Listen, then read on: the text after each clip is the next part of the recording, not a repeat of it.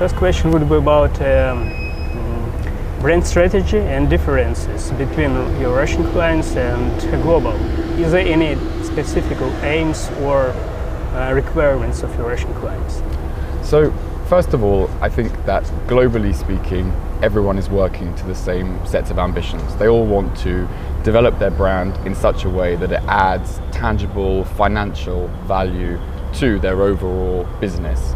Um, and so that's obviously a big consideration for clients, whether you're working with them in the West, whether you're working them in Asia, or whether you're working with them in Russia. So first and foremost, that's a common factor which spans across uh, all markets. I think there are obviously specifics which need to be taken into consideration when you're working in Russia.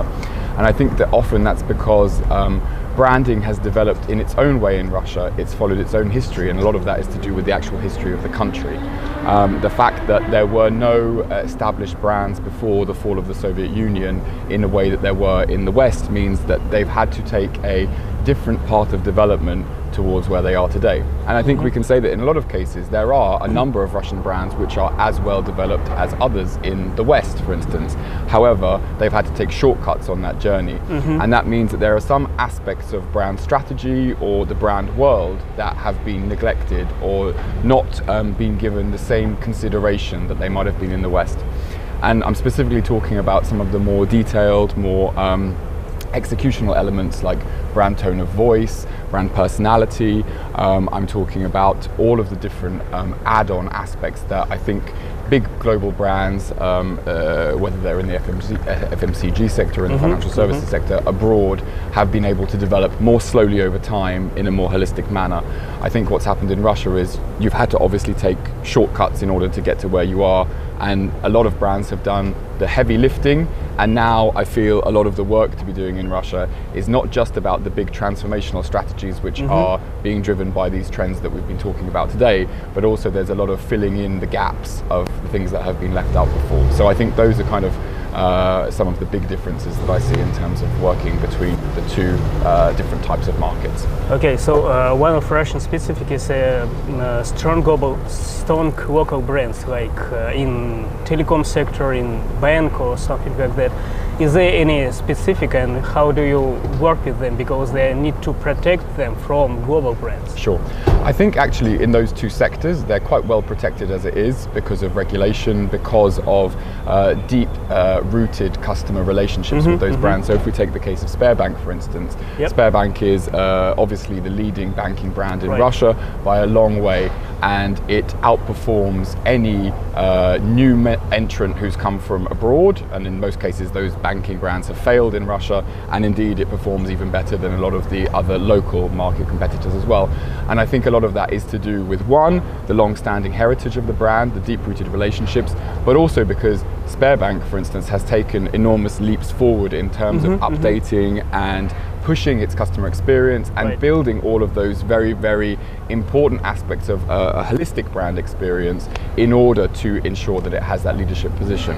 In terms of telco, um, you have a very interesting uh, market in the sense that we generally consider that the telco market was the first branded industry in Russia. Right. Um, and that was because you know you had a lot of the, the, the, the big three players working with yep. international agencies to create um, very uh, dynamic and differentiating visual identities. But I think what happened is that actually those uh, brands, they, they, they, they, while they achieved massive awareness and while they achieved a lot of uh, um, uh, associations through their visual representations, mm-hmm, mm-hmm. they still have quite a long way to go in terms of pushing the holistic brand experience aspect of what they're doing. So I think their big challenge at the moment moving forward will be to try and really develop those fully rounded experiences right. um, uh, and, and to deliver the kinds of experiences that we're seeing digital service providers um, all around the world mm-hmm. delivering at the moment. So, uh, is, is there any problem for local brands to go abroad? I mean, like uh, Vimpelcom is transforming from local brand to global, like Vimpelcom, and move forward with, I, I, I don't remember this current brand, but probably you know about it. So I think Vimpelcom is a, is a unique case because I don't think that Vimpelcom expanded uh, its Russian brand outside the borders. Right. What it managed to do, or what it did, it, it sent it sent Beeline into its uh, former Soviet markets, Mm-hmm. but in its markets which were not former Soviet countries, um, it was using other brands. So in Algeria, it has uh, its own brand, and in Italy, Yeah. it had its own brand, um, and therefore we can't really say that uh, Vimpelcom is a typical case there. Uh-huh. I think that it's it's a good example of one approach for a Russian holding company to take, which is that when you go abroad, you might not export the Russian consumer brand. Mm-hmm. You might actually set up your own brand or acquire a local brand and then integrate that into a multi-brand portfolio and run it on the local market by market basis. Um, when we talk about actual Russian customer brands expanding beyond the, the boundaries of Russia, I think that's uh, an interesting question, and I think it always comes loaded with lots of different associations that people have about specific categories, specific products, specific services, and their understanding of what the country represents as well. So I think in some sectors, like we discussed earlier, in technology and IT services, Russia has a strong uh, reputation for being quite developed in these areas, and therefore it's quite normal and uh, obvious to consumers in other markets to be able to use these products. I think in uh, in uh, categories or industries where um, Russia's reputation is perhaps not so well developed or is more unknown, there can definitely be challenges for a Russian brand in terms of moving beyond borders. And I think a lot of the um, the big heavy lifting that needs to be done is to show that Russian uh, products and services in those categories can be as good as the international ones which are offered. And I think China sets a very good um, benchmark for this. So, you know, 10 years ago, we weren't seeing Chinese tech brands being thought of in a particularly positive way. Now we see that because of the quality, because of the products and services, and because of differentiating aspects such as price point, um, they're being able to compete on a more global level. So I think that you know Russia can can can take a lot of learnings from how Chinese have developed brands. Okay, thanks, thanks a lot. And what about uh, blockchain as a main trend for next five years as a global? So I, I, I think blockchain is not necessarily going to be the main trend. I think it's going to be a piece of the jigsaw Right. puzzle. Okay, okay. Um, but but I think it's important to contextualize that. So all of the different trends that we've spoken about today, I think all fit together uh, into a matrix, and blockchain is one part of that.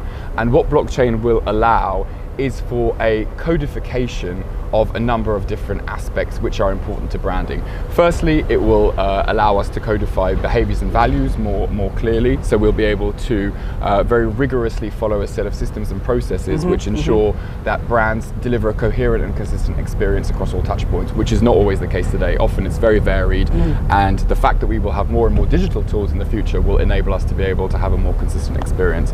And blockchain will, of course, help to codify that. On the, the, the other side of the, the, the, equation, there are all of these interesting reputational aspects which blockchain chain will allow us to explore. So, you know, what I touched on when we were talking earlier was the idea that it can digitize promises around corporate social responsibility. But it's not just around corporate social responsibility, it can digitize any promise. So it can digitize any promise, and that promise, promise then becomes public and accountable. So consumers can then hold brands up to a certain degree of public scrutiny and say, mm-hmm. objectively speaking, we can understand how well they're performing on certain metrics. Currently, today, we don't really have any ability as consumers to be able to hold brands up to those metrics. We just see financial data if we're interested in read things like the Financial Times. Other than that, we have no real idea whether they're actually delivering on their promises overall or not. We have to go a little on hearsay. Okay. What did mm-hmm. someone say? What did someone not say? Blockchain will allow for a more objective assessment of, of uh, brands and their ability to deliver on their promise in the future. And I think that's what's very exciting. It feeds back into what I was saying also about transparency, ratings, the fact that uh, with with Uber and with other services, you can start to rate how each experience was, and you can get an aggregate of that, and you can then start to understand whether you can trust that brand, or you, whether you can trust that product, or whether you can trust that service. So I think ultimately all of these things will fit together into an overall jigsaw puzzle, and they'll ultimately create a better experience for consumers moving forward. But they will also create a harder um, playing field for brands to operate in because they'll be much more um, subject to this scrutiny and held up, held to account for the promises that they've made.